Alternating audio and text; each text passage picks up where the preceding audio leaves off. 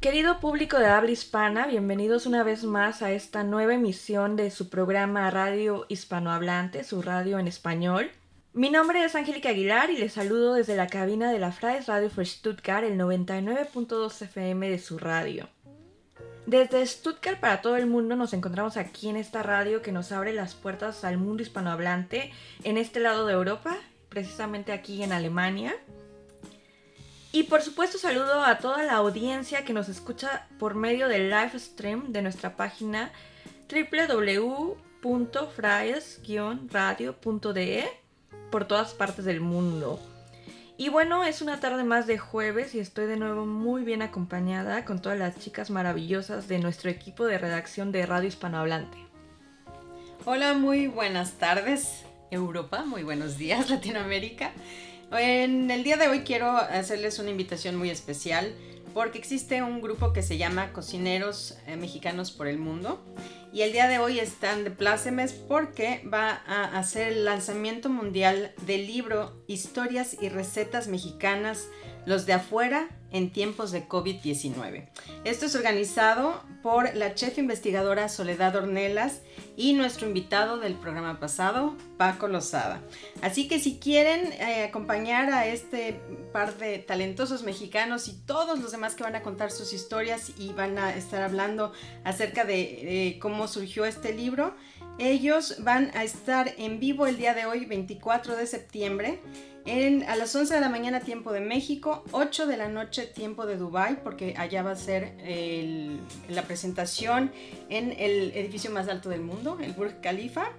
Y eh, aquí en Europa van a ser las 6 de la tarde, las 18 horas. Así que ya saben, están invitados, pueden hacer, eh, seguir la transmisión en vivo en las redes sociales, que es en el Facebook Cocineros Mexicanos por el Mundo o en el canal de YouTube Cocineros Mexicanos por el Mundo. Recuérdenlo, estén pendientes y disfruten la presentación. Buenos días, buenas tardes. Aquí les habla Alejandra. Em, el día de hoy venimos con muy buenos temas. Esperamos que les guste a todos. Quédense con nosotros para que sepan eh, muchas cosas nuevas y en esta hora tan especial con nosotras cuatro. Sí, hola, acá Mariana y bienvenidos. Chicas, la semana pasada estuve, o bueno, ya hace dos semanas estuve en Berlín eh, cubriendo el evento de Mario Vargas Llosa y el presidente alemán. Y bueno, pues eh, quería contarle al público hispanohablante un poco de lo que estos señores tan sabios y tan importantes en la cultura y la política mundial hablaron. Y bueno, pues ellos estuvieron en la Filarmónica de Berlín, en una de las cámaras de música, hablando del papel de la literatura en medio de esta pandemia y además del papel de la democracia que juegan los diferentes gobiernos, tanto latinoamericanos, europeos o en general de todas partes del mundo ante la crisis de COVID-19. Un tema muy interesante y pues eso fue lo que vivimos cubriendo allá en, en Berlín, en la capital Alemania, alemana, perdón. Vamos a un mini corte musical y ya volvemos aquí a cabina en la Freies Radio for Stuttgart 99.2 FM. Radio Hispanohablante, la voz en español de Alemania y de Europa. Sintoniza la frecuencia de la Freies Radio für Stuttgart, el 99.2 FM, o da clic en el live stream de nuestra web fraies-radio.de. Pasa una hora genial y alegre con nosotras, cada segundo jueves de mes, de 2 a 3 de la tarde. Más información en nuestra cuenta de Instagram, Radio Hispanohablante. Continuamos. Bienvenidos de vuelta a la cabina de la Freies Radio für Stuttgart, el 99.2 de su radio de la región Suava. Saludo también de regreso a nuestros radioescuchas que nos sintonizan por el live stream. Saludos desde aquí del sur de, de Alemania. Y bueno, recopilando más información al respecto de este tema para la redacción de Radio Hispanohablante, un tema muy importante, nos hemos concentrado nuevamente en este concepto esencial de migración. Y en esta ocasión ponemos sobre la mesa esta temática entre migración y la mujer, las parejas biculturales y el síndrome de Ulises. La migración se asocia con muchos desafíos, dejar atrás la vida anterior, aprender un nuevo idioma, vivir en un nuevo entorno. Esto puede conducir fácilmente a crisis y problemas. Esta cita se encuentra en la página oficial de VIJOT, Vielfalt Integración Jets, y el Frauen Información Centrum.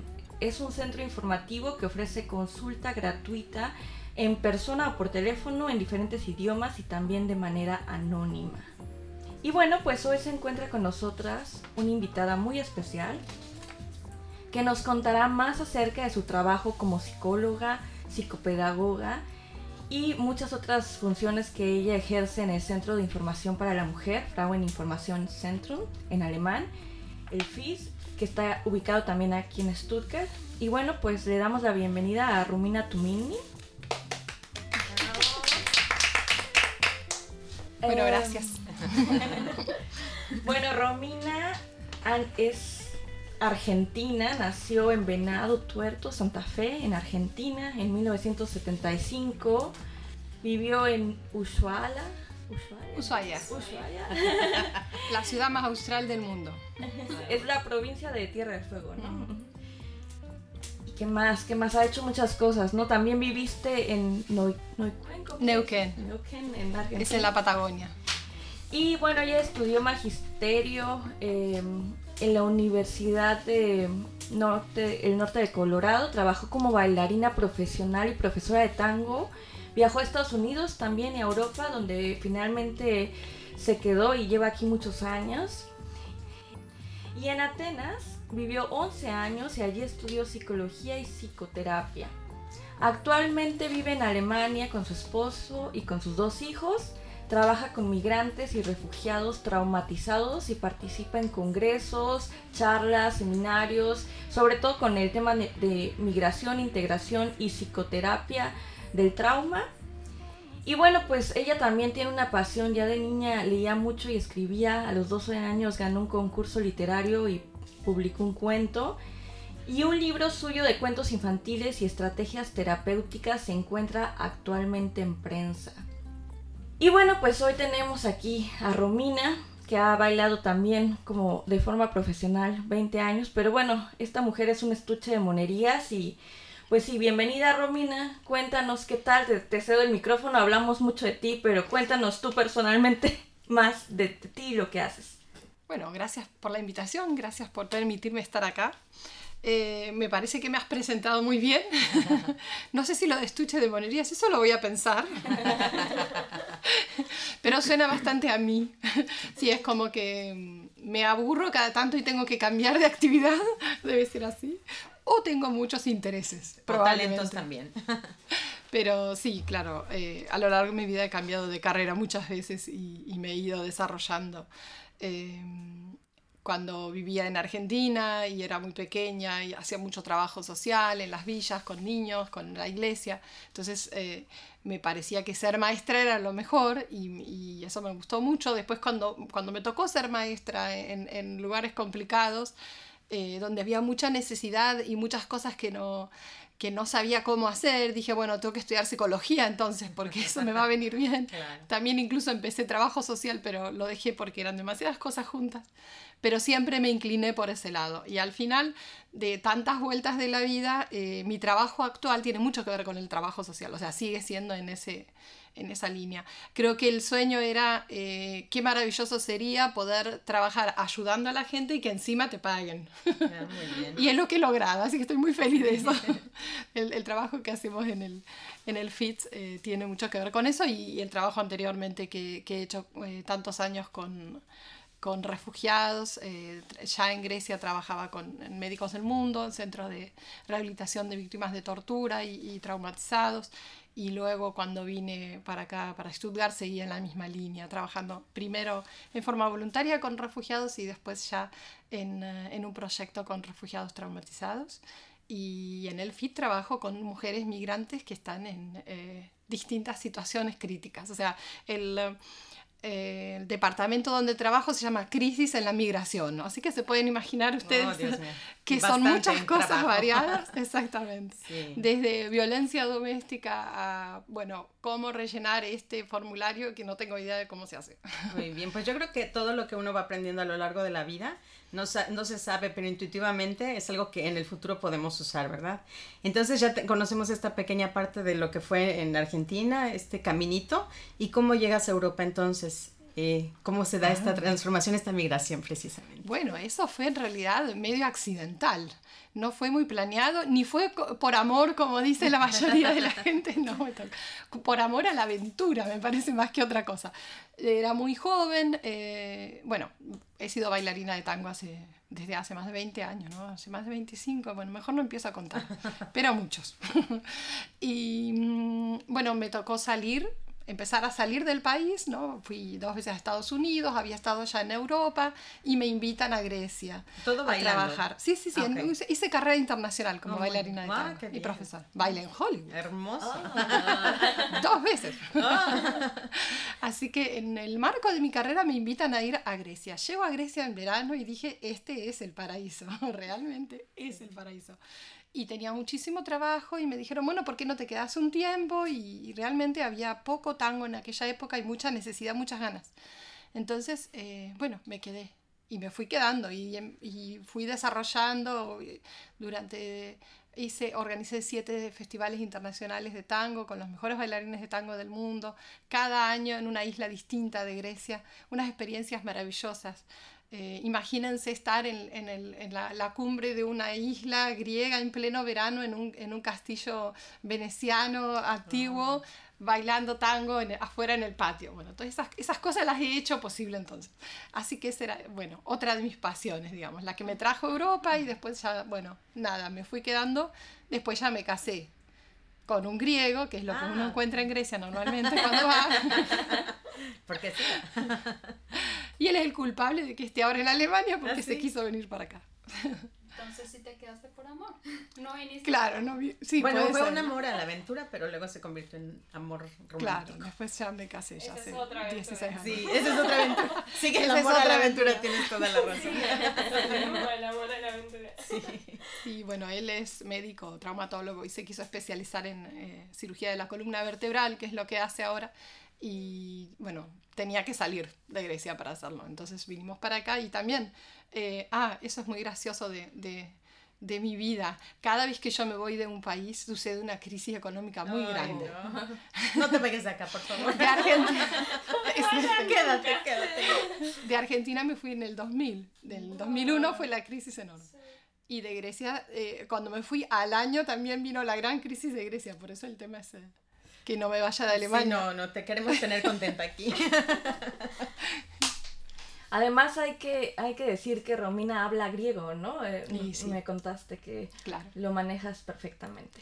Sí, ahora ya no sé si tanto, pero entonces podía hablar sin acento, lo cual es muy difícil lograr en un idioma. Pero fue medio casualidad, porque no estudié eh, griego como normalmente la gente estudia alemán cuando viene acá y se parece, o sea, es un, un, idioma tan difícil como el otro. Tiene también todas las declinaciones y esa, ah. esa clase de dificultades. Lo que es más fácil es la pronunciación, porque es un idioma abierto, así suena como, como el español, como el, eh, no sé, el italiano, ¿no? No, no tiene una dificultad en la pronunciación. Oye, Romina, y ahora puedes contarnos, por favor, un poco más de la organización en donde trabajas, el Frauen Información Centrum. ¿Cuál es tu tarea y cuál es la función de este centro informativo? Claro, yo estoy en, en, una parte, ¿no es cierto? Pero el, el, el, FITS informa a mujeres en, eh, en, situaciones, en toda clase de situaciones difíciles, pero tiene algunos eh, puntos fuertes en, en, especial. Eh, bueno, trabajamos con, con, mujeres migrantes y con mujeres asilantes. en el caso de, de, las, de las asilantes, Está la parte de tráfico de personas, donde eh, en su mayoría son, se ayuda a mujeres que han quedado atrapadas en las, en las redes del tráfico de personas, las han, las han traído eh, para, para, para, prostituirlas, o sea, para obligarlas a la prostitución, eh, y sobre todo mujeres africanas.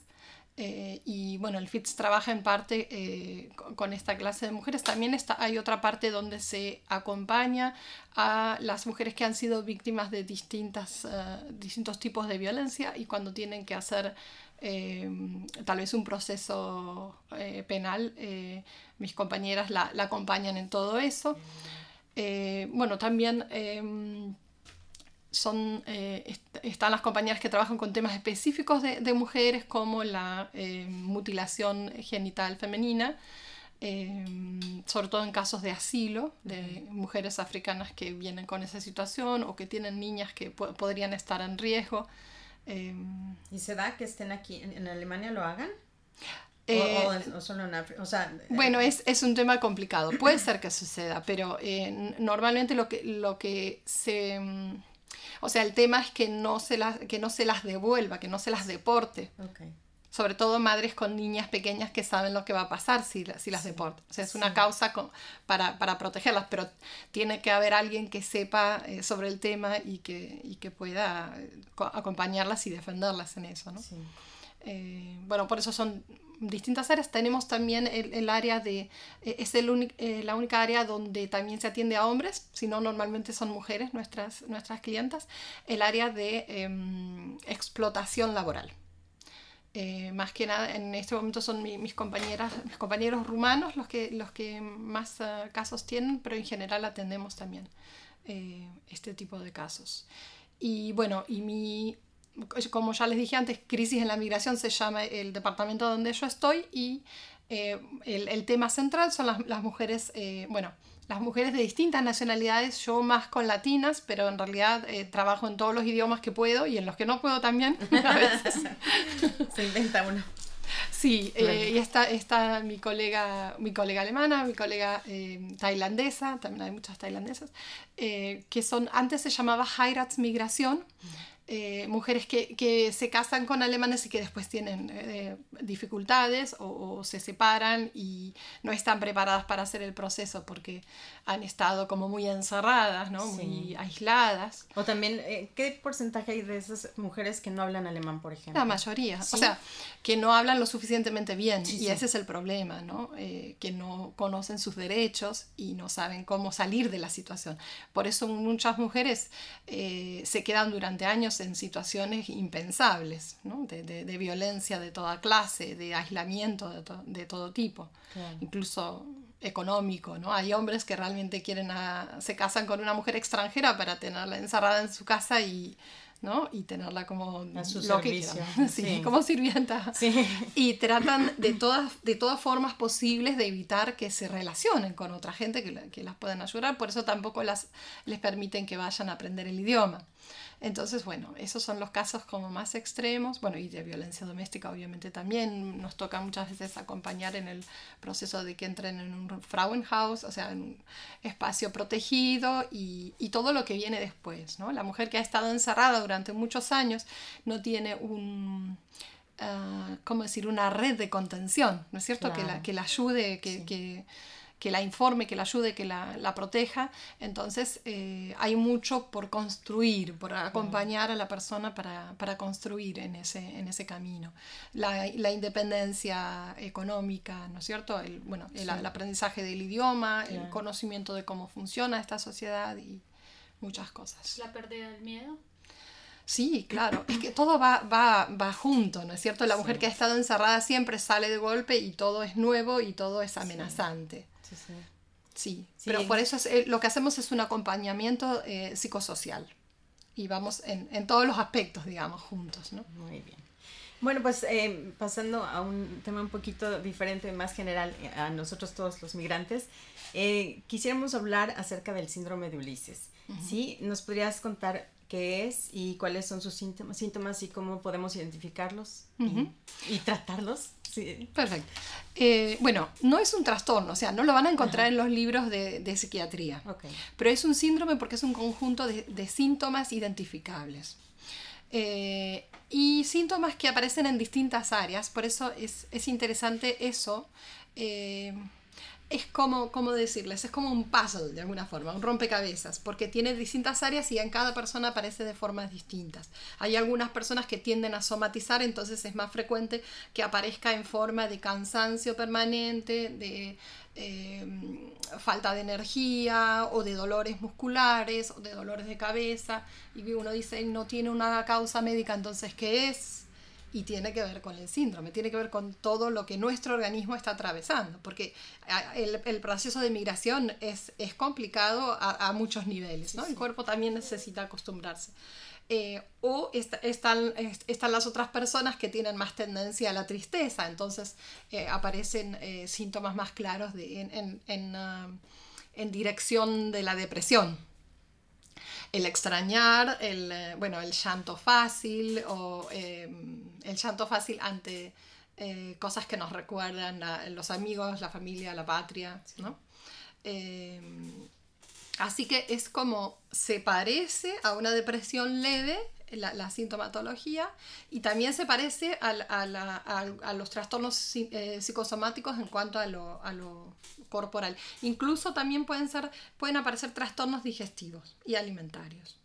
O sea, no, no ya a nivel de trastorno, pero sí síntomas, sí esa molestia.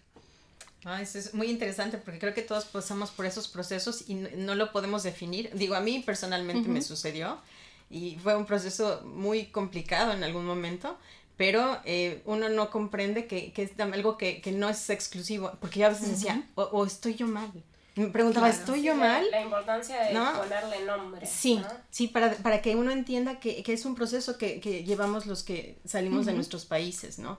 Y creo que eso es una ayuda a entender esa situación para que así se pueda saber que, hay maneras de, de superarla, ¿no? Y eso creo que es muy valioso.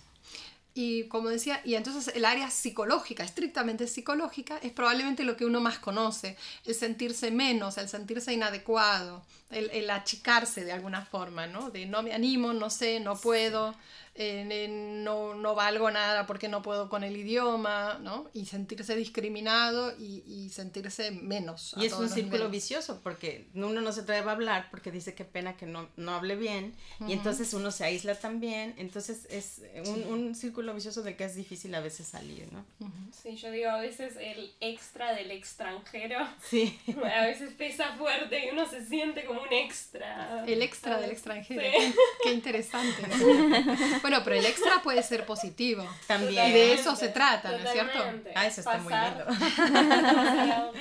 sí. Claro, porque, bueno, sí, yo creo que en realidad eh, la clave de todo es esa, es decir, eh, yo no, no, soy menos porque no puedo tan bien el idioma, ¿no? No, no me manejo tan bien con el idioma yo tengo otras cosas que son que son que no están ¿no? que son nuevas que las traigo. Tengo eh, ¿no? mi, mi, parte positiva mis, mis, talentos mis capacidades distintas ¿no? de, de, migrante y eso es lo que en lo que me tengo que apoyar y lo que tengo que hacer valer y lo que tengo que aprovechar como una ventaja en realidad. Claro, y yo creo que es eh, muy interesante entender que, que este proceso lo, también lo, lo, debemos de aceptar para poderlo trabajar y salir de ahí, porque cuando uno sale ya, ya tiene esa perspectiva, ¿verdad? De decir, bueno, yo enriquezco también con mi cultura y con todo mi bagaje eh, que traigo, ¿no? Y, y, tener esa, esa eh, ¿cómo se llama? La, la cuestión positiva de, de esta, de, de, este síndrome que ya se transforma. Pero yo creo que, que cuando uno está en medio de, de, esta ola de sentimientos y de tristeza y todo, eh, de repente si uno no, no conoce que hay ayuda o que uno puede, porque también a veces las amigas eh, de aquí no pueden comprender lo que uno pasa, ¿no? Entonces, eh, saber que hay un centro donde uno puede ir o informarse y decir, bueno, tengo esto, tengo esto, o, o que hay maneras de ayudar a las mujeres que, sobre todo somos, yo creo, las que sufrimos más, o también los hombres tienen tanto problema para adaptarse. También les pasa, sí. Sí. Lo que pasa, bueno, claro, yo trabajo menos con hombres porque básicamente mi tema es de las mujeres. Y en, y en, eh, en mi trabajo en el FITS tenemos un grupo de latinas, justamente donde trabajamos el, el proceso de migración, eh, el desarraigo y la, la integración, todas lo, estas cuestiones problemáticas de las que estamos hablando. Pero claro, sí, los hombres tanto como las mujeres. Eh, es un, proceso difícil para todo el mundo. Fíjense que se llama síndrome de Ulises y es porque le, pasaba a Ulises de alguna forma, ¿no?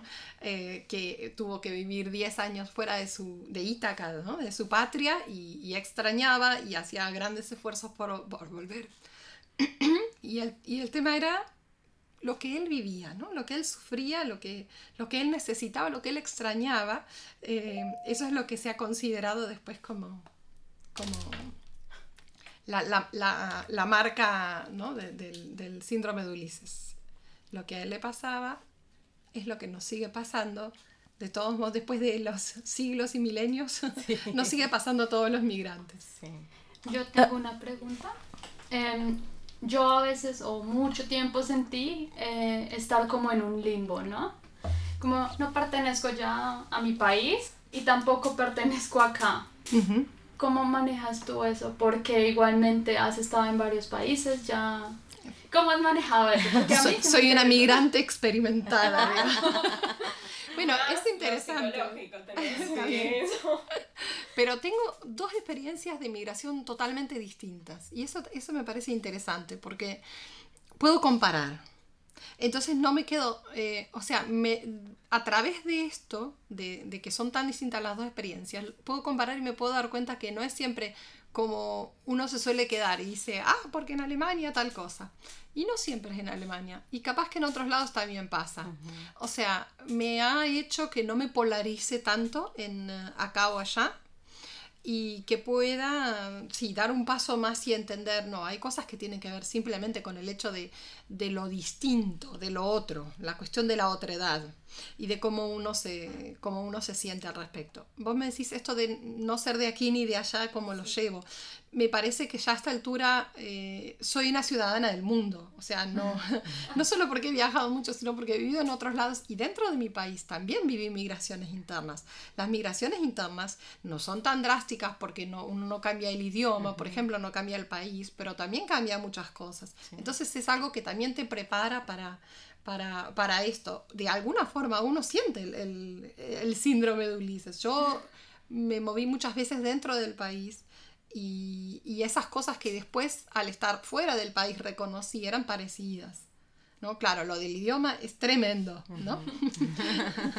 Eso te cambia todo y, es, y uno tiene que volver a encontrarse con, consigo mismo. Pero me parece que acá, en este asunto, lo más importante es eh, no olvidarse de quién es uno, de quién ha sido, no olvidarse de cuáles han sido las cosas que, uno podía hacer bien en su idioma, los puntos fuertes, las fortalezas que uno tenía. Cuando uno las deja de lado porque piensa en qué es lo que no puedo, todo lo que todavía no puedo hacer, ahí empieza a perder la identidad.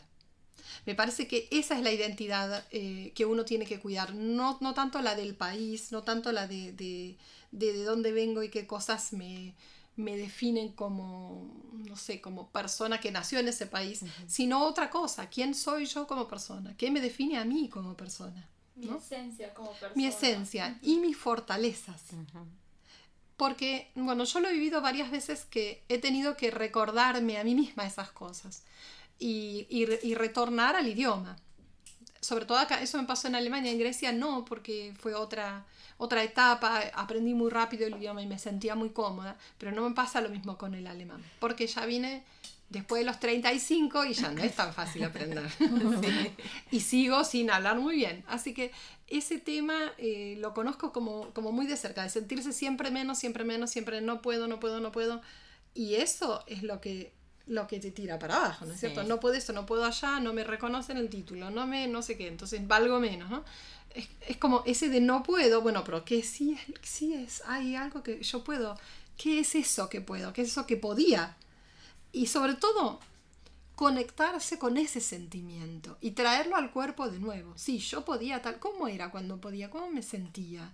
¿Cómo, cómo era mi vida? ¿Cómo me veía? ¿Cómo me movía? ¿Cómo, ¿no? ¿Cómo era mi, mi... ¿Qué sentía básicamente cuando sí podía? que la cuestión del idioma no se vuelva una barrera para poder ser lo que se tenía pensado en algún momento de su vida, ¿no? que, que, el idioma no, no limite como esos sueños o esas expectativas que se tiene para su vida, sino eh, que sea algo más, algo agregado que uno tiene que aprender para poderse integrar, pero que no lo limite. Eso, no involucionar porque uno cambió de lugar. Eso es lo que uno tiene que, ¿no? Que, que como que estar alerta porque pasa. Claro.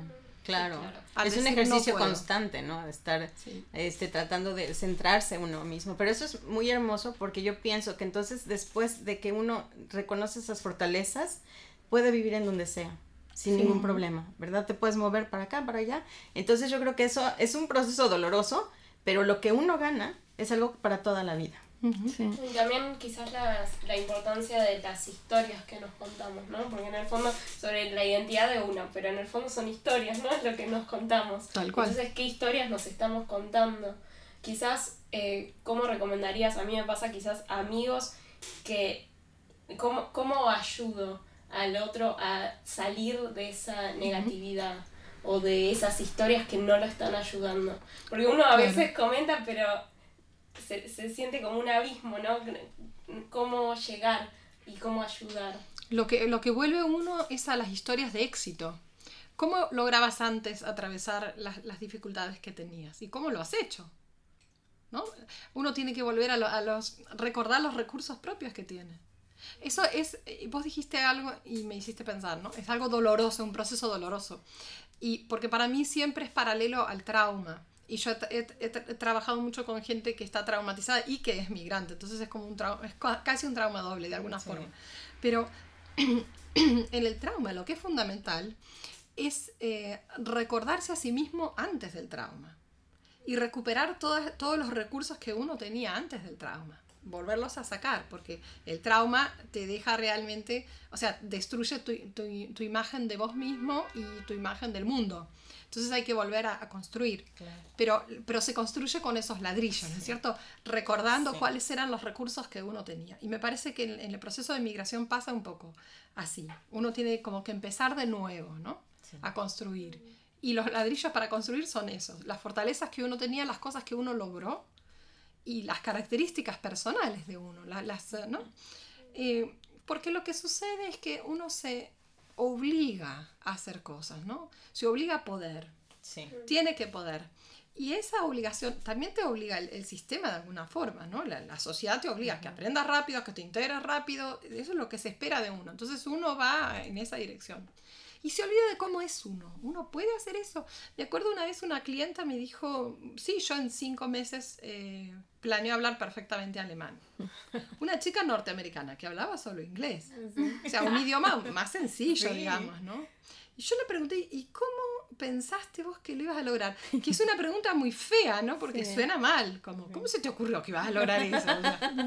que son Superman. no se lo dije. Pero eso, esto de no ser realista con uno, decir, ¿quién soy yo? ¿Cómo soy yo? ¿Cuáles son mis características? ¿Qué es realista para mí? Nos pone en una situación de, que nos dejaste, que nos hace sufrir. Por eso eso es lo otro. Cuando digo, eh, construyamos con los recursos que tenemos, es también eso, ser realista. Yo no voy a aprender en cinco meses. Bueno, ella no. Y ella también era, tenía más de 35 años. O sea, es lo mismo. Hay un momento en que uno no aprende tan rápido como antes, lamentablemente. claro. Entonces, eso también es otro, otra, otro tema. Ser realistas con lo que uno puede. Aceptar, Sí, sí. Y, y, yo tengo una pregunta. ¿Qué tipo de mujeres migrantes del mundo hispanohablante son usualmente las que se acercan al centro para pedir ayuda y por qué? ¿Cuáles son los casos más frecuentes por, por las que ellas piden ayuda? Bueno, en realidad hay distintos casos, ¿no? Está la, está la mujer que, como les contaba antes, que está encerrada, aislada y que por suerte alguien logra decirle, vení al FITS, que te van a ayudar, entonces es, es, la mujer que no ha aprendido todavía y que no tiene, no tiene gente que la, que la apoye y que normalmente vienen cuando eh, tienen problemas de pareja ¿no? o están sufriendo una situación hace tiempo y no están pudiendo salir adelante con eso.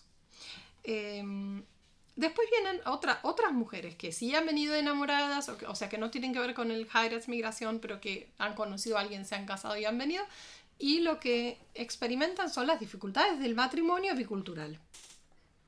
del matrimonio en general, que todo el mundo que está casado Y sabe, este es extra todavía, es el extra del extranjero. más la falta de comprensión, Sí, ¿no? sí. Eh, esa es la mayoría, es la mayor parte de las mujeres que vienen, las que están eh, atravesando dificultades y les parece que es la pareja el problema y que muchas veces no es, o por lo menos es mi, mi opinión. Sí.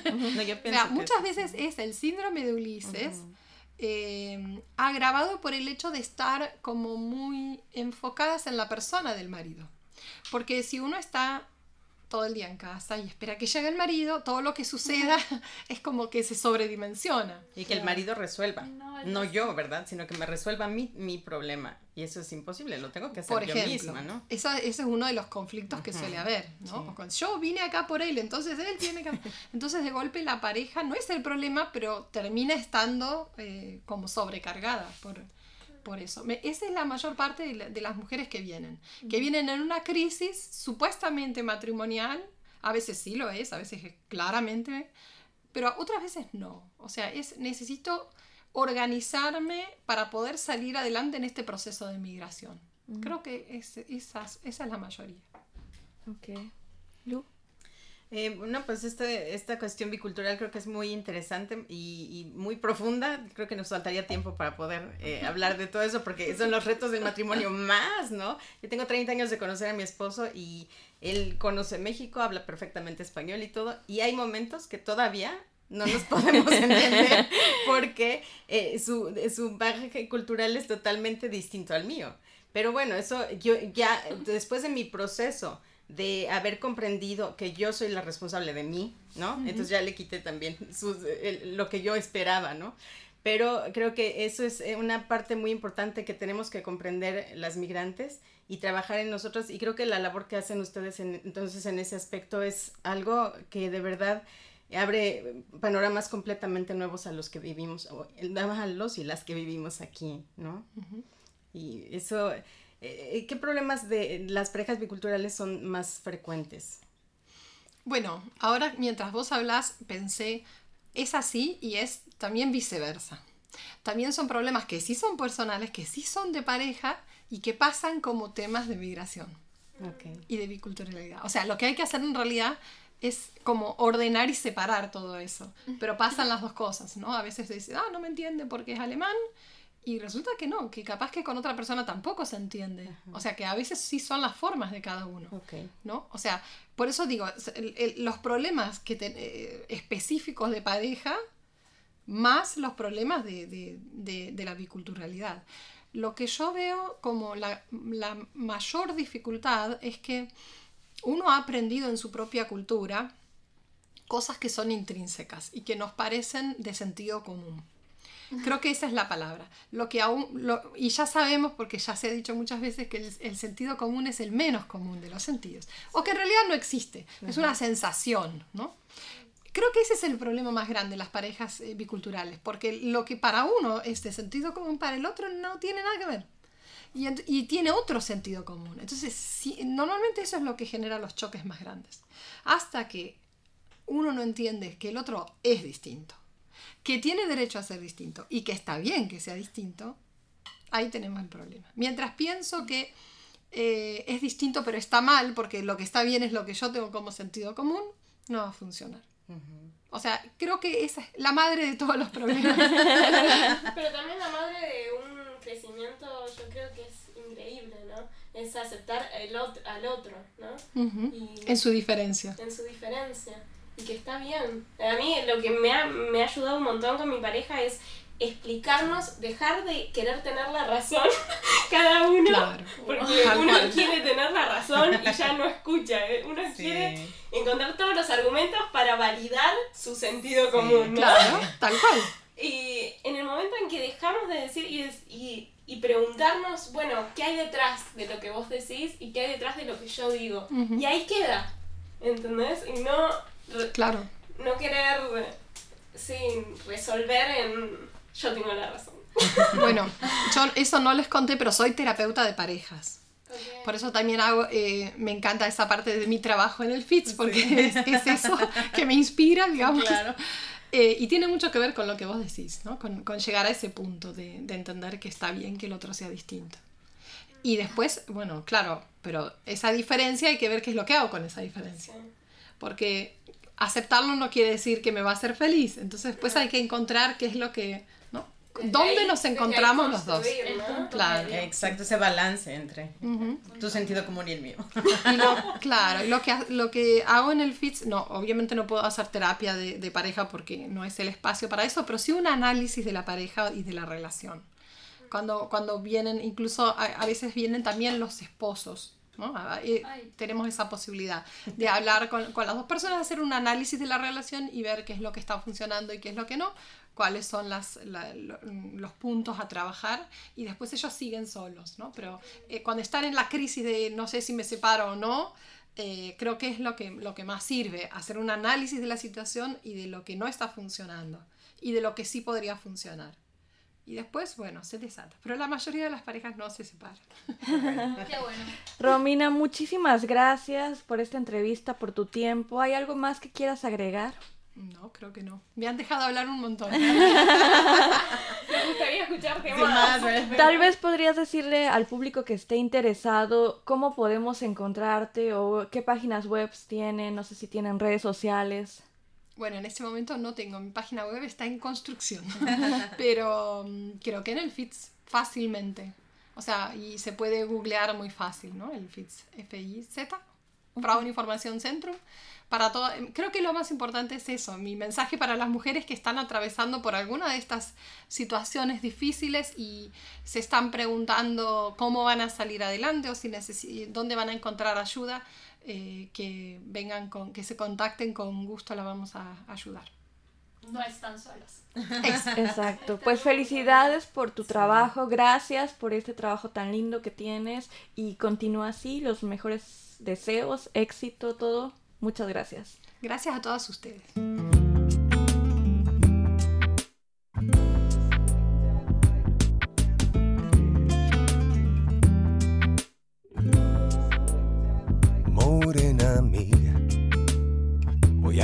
Diez. Uno es el sol que te alumbra, dos tus piernas que mandan, somos tres en tu cama. Tres, morena mía. Y el cuarto viene después. Cinco tus continentes, seis las medias faenas de mis medios calientes. Sigo contando ahorita.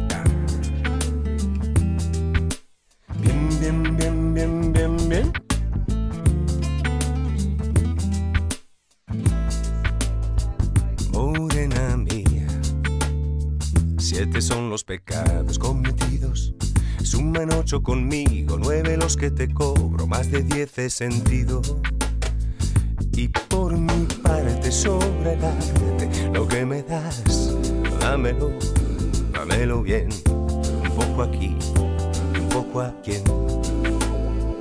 Cuando tu boca me toca, me pone, me provoca, me destroza, toda siempre es poca y muévete bien que nadie como tú me sabe hacer café. Morena gata y me mata, me mata y me remata. Vamos para el infierno, aunque no sea eterno, suave bien bien, que nadie como tú me sabe hacer café. Pero cuando tu boca me toca, me pone, me provoca, me muerde y me destroza toda, siempre es poca y muévete bien, bien, bien, que nadie como tú me sabe hacer café.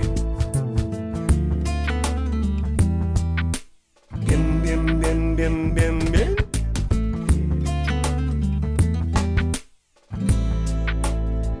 Morena mía, si esto no es felicidad, que baje Dios y lo vea, y aunque no se lo crea, esto es gloria.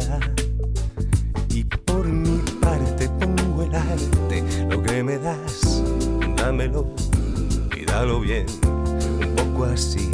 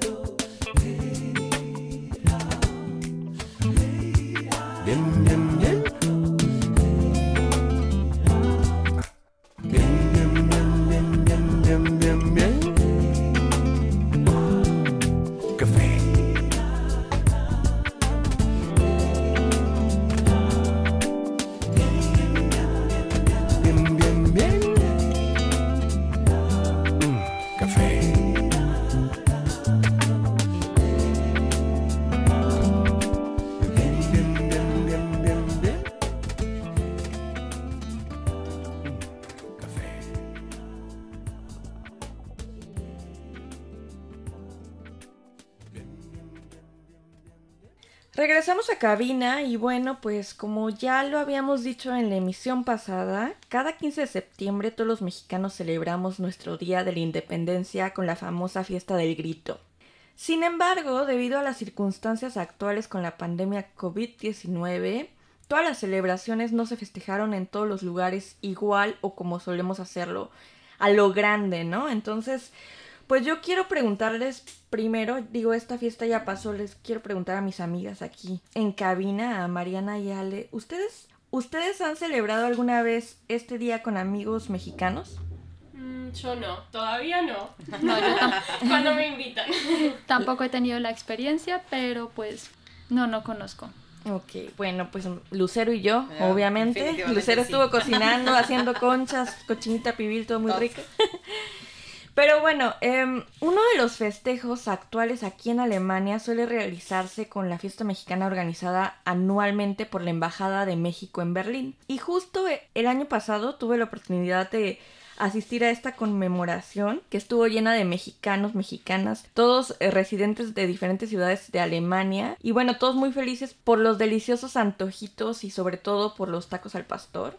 Lamentablemente este año la celebración no pudo llevarse a cabo de forma usual, pero la embajada organizó un evento online con una transmisión desde Berlín vía Facebook, filmado por el agregado de prensa Sirajuen Villamar, también un buen amigo mío a quien hoy le mando saludos desde aquí, desde la cabina, desde Stuttgart. Y bueno, ¿por qué les estoy contando esto? Bueno, pues resulta que en esta ocasión y en el transcurso del video de la ceremonia cívica, el embajador Rogelio Gaguiñone inicialmente dedicó un minuto de silencio a todas las víctimas de COVID, tanto de México como del mundo entero.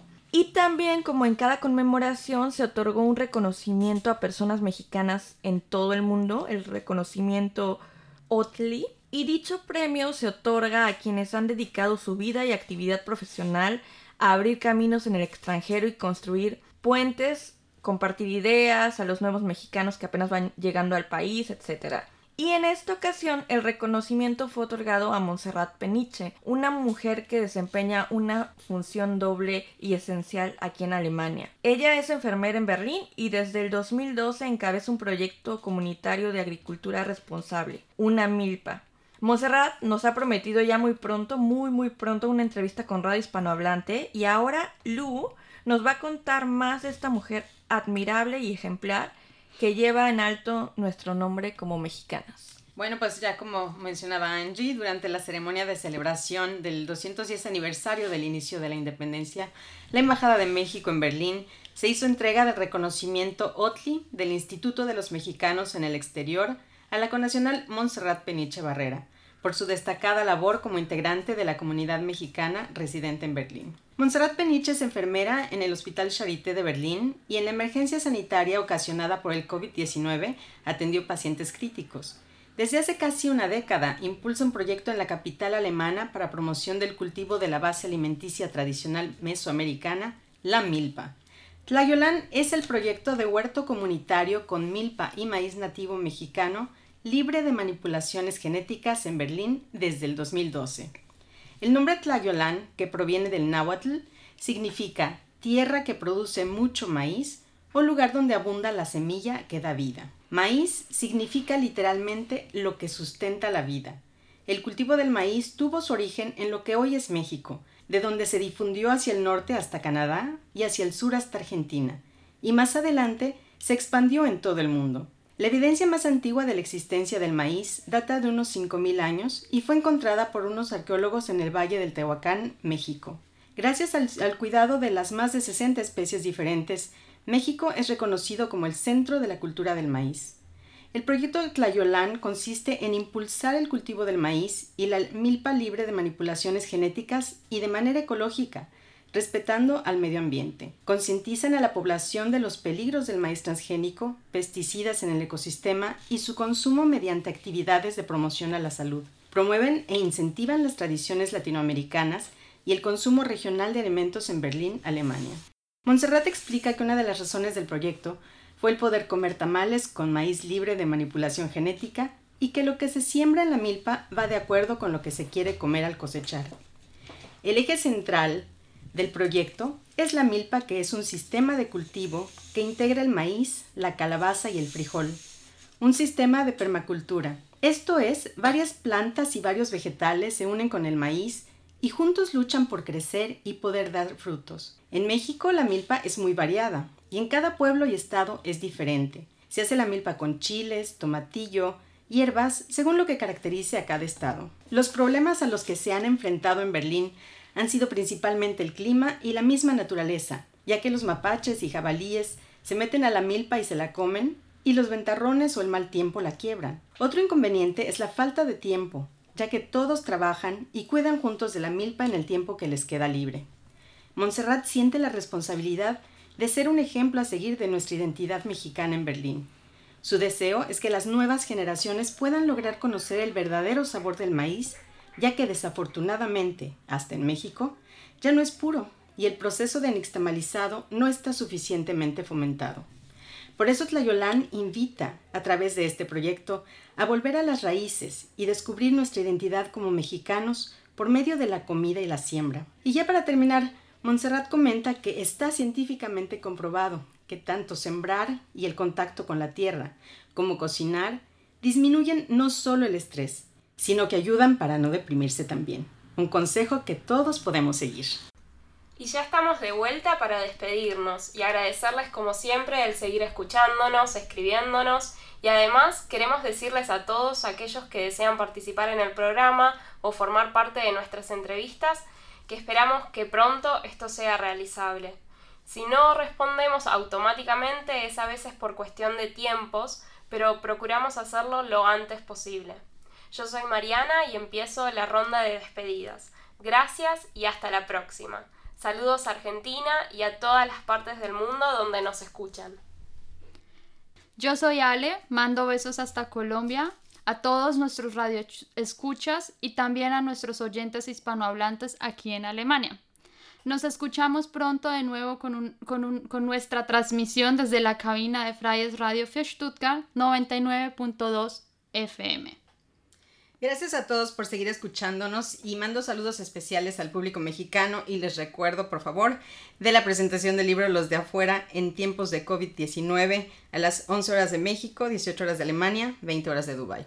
No se olviden de seguirnos en Instagram Radio Hispanohablante y también pueden escribirnos a nuestro correo electrónico radiohispanohablante.gmail.com. Siempre estamos pendientes de sus comentarios, críticas y sugerencias. No olviden que nuestra siguiente emisión será el jueves 8 de octubre a la misma hora que hoy, 2 de la tarde en Alemania, 7 de la mañana en México, Colombia y Perú, 8 de la mañana en Chile y Bolivia y 9 del día en Argentina y Uruguay. También no dejen de seguir y escuchar nuestro podcast en Spotify y Anchor, así como otras plataformas. Nos encuentran también directamente como Radio Hispanohablante. Muy buenas tardes Europa y buenos días Latinoamérica.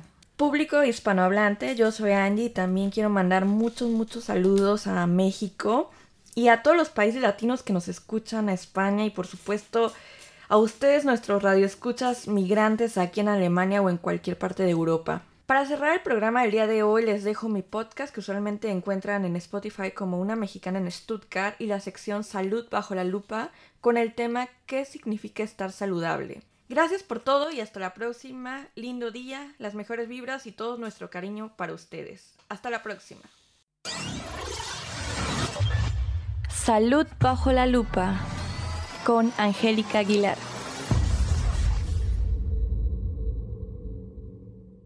Querido público hispanohablante, les doy la bienvenida a la sección Salud bajo la lupa y hoy tengo el placer de presentarles un reporte más de salud. Hoy hablaremos del tema ¿qué significa estar saludable? La salud es uno de los temas trascendentes de las sociedades modernas y probablemente uno de los más valorados por nosotras las personas, especialmente cuando la hemos perdido. Y como diría Santa Bárbara en su refrán, de la que tan solo nos acordamos cuando truena, o también el dicho mexicano, nadie sabe lo que tiene hasta que lo pierde, pues bueno, la salud tiene estas tendencias. Nos olvidamos completamente de lo importante que es estar saludables porque regularmente estamos saludables, o eso creemos. Pero, ¿qué significa la palabra salud? En realidad esta palabra suele ser muy compleja y tiene diversas connotaciones, pero ¿de qué depende exactamente que estemos saludables. Según la Organización Mundial de la Salud, la definición de salud dada por la OMC en 1948 es la siguiente. La salud es un estado de complejo bienestar físico, mental y social, y no solamente la ausencia de afecciones o enfermedades. Pero una niña de primaria de 9 años en Alemania piensa que la salud significa el momento en que ella va a la cama por las noches. Y pues esta complejidad de su significado me parece prudente pensar que cada perspectiva es válida y a la vez subjetiva. En 1986, por ejemplo, dentro de la Carta de Ottawa, expertos de la Organización Mundial de la Salud acordaron sumar a declaraciones oficiales de la organización los siguientes párrafos. La promoción de la salud es un proceso que ayuda a las personas para poder tener más influencia para desarrollar su estado de salud y así su estado mejore activamente. En el seminario referente al tema del significado de salud organizado por el Gesundheitsamt Stuttgart, observamos una gráfica con el título Salud es. Esta gráfica es del año de 1992. Y pues en esta gráfica muestra las asociaciones más frecuentes con la salud a través de las palabras claves entre los alumnos de 13 años en Berlín Occidental y Filipinas observamos dos diagramas circulares en forma de pastel y del lado izquierdo se encuentra el gráfico de las palabras claves con la que los niños de Berlín Occidental en ese entonces asociaban el tema de salud. Y pues las palabras eran enfermedad, enfermo, hospital, doctor, medicamento, alimentación, deporte y cura.